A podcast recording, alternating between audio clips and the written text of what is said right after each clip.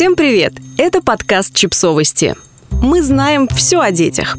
Рубрика «Личные истории». Откровенный монолог о материнском фаворитизме. Автор текста Ксения, читательница издания «Нет, это нормально». В своем письме Ксения рассказала о том, что по-разному относится к своим детям.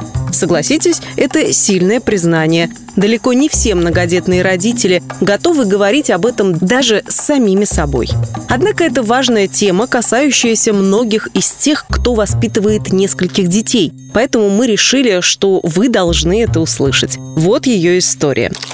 Я мама двоих сыновей и дочери, и любя всех своих детей, я совершенно точно могу признать, что люблю их не одинаково. Средний занимает в моем сердце особое место. Периодически я рефлексирую на эту тему сама с собой или с разными собеседниками, пытаясь разрешить три проблемы. Почему такая ситуация произошла? Нормально ли это? И как мне себя вести, чтобы не навредить детям? Анализировать чувства, тем более к родным людям, непросто, но мне кажется, что повлияли несколько факторов разной степени очевидности и важности. Самая простая причина – средний ребенок красивый и привлекательный. Это замечают и незнакомые люди, говорят комплименты именно ему, а иногда всю нашу семью запоминают только из-за него. За ним интересно и приятно наблюдать, как ест, как смеется, как рисует. Когда я смотрю на младшего сына, мне хочется петь и целовать его. Примечательно, что средний ребенок – единственный из трех, кого я родила без анестезии и без мужа. Возможно, эти обстоятельства позволили мне более отчетливо, индивидуально пережить вторые роды. А сам момент появления на свет младшего сына стал одним из счастливейших в жизни. Думаю, на меня также повлиял порядок рождения детей.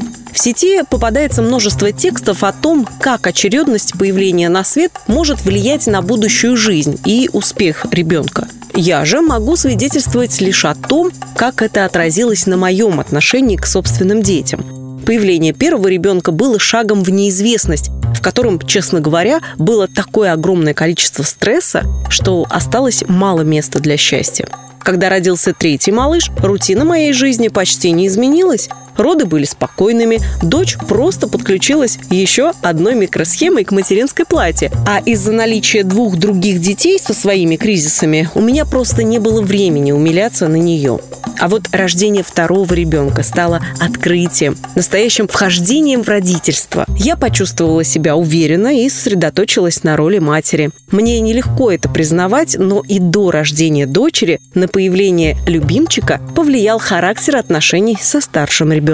С самого начала мне было откровенно тяжело с ним, но я думала, что это нормально и не переставала спрашивать опытных родственниц, почему, о, почему вы меня не предупредили, что это так тяжело? Однако после рождения следующих детей я поняла, что в первом случае мне достался антипод подарочного ребенка. Время идет, младшие дети проходят через разные кризисы, а тяжелее всего по-прежнему со старшим.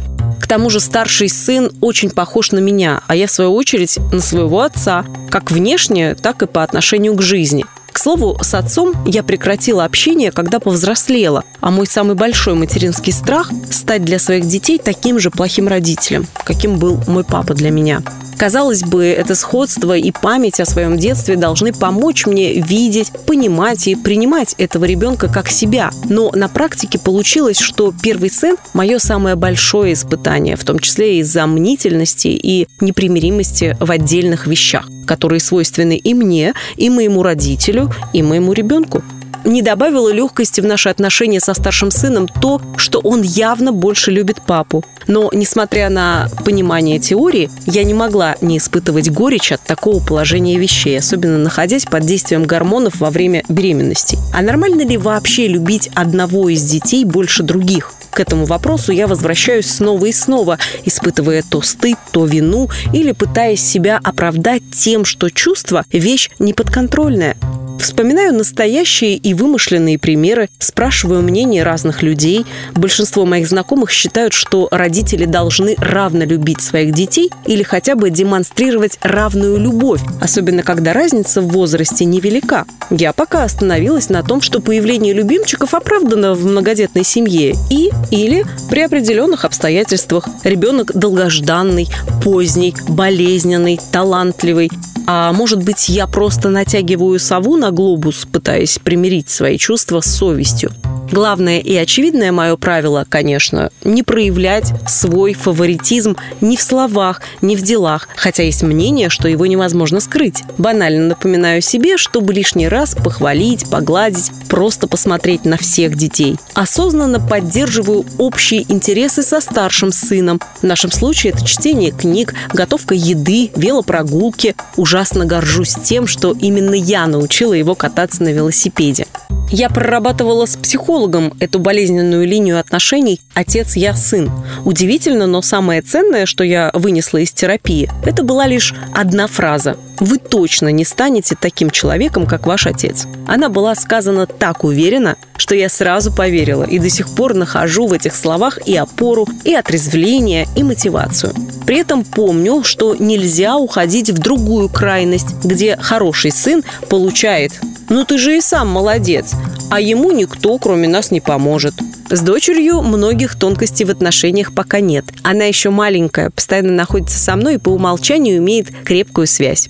И, конечно, для здоровых отношений между мной и детьми немаловажно участие их отца. Учитывая наши прошлые ошибки, сейчас мы стараемся выстраивать равноценные связи, чередуемся в укладывании детей, находим возможности для проведения времени наедине с одним из них, говорим о любви к ребенку второго родителя в его отсутствие и так далее.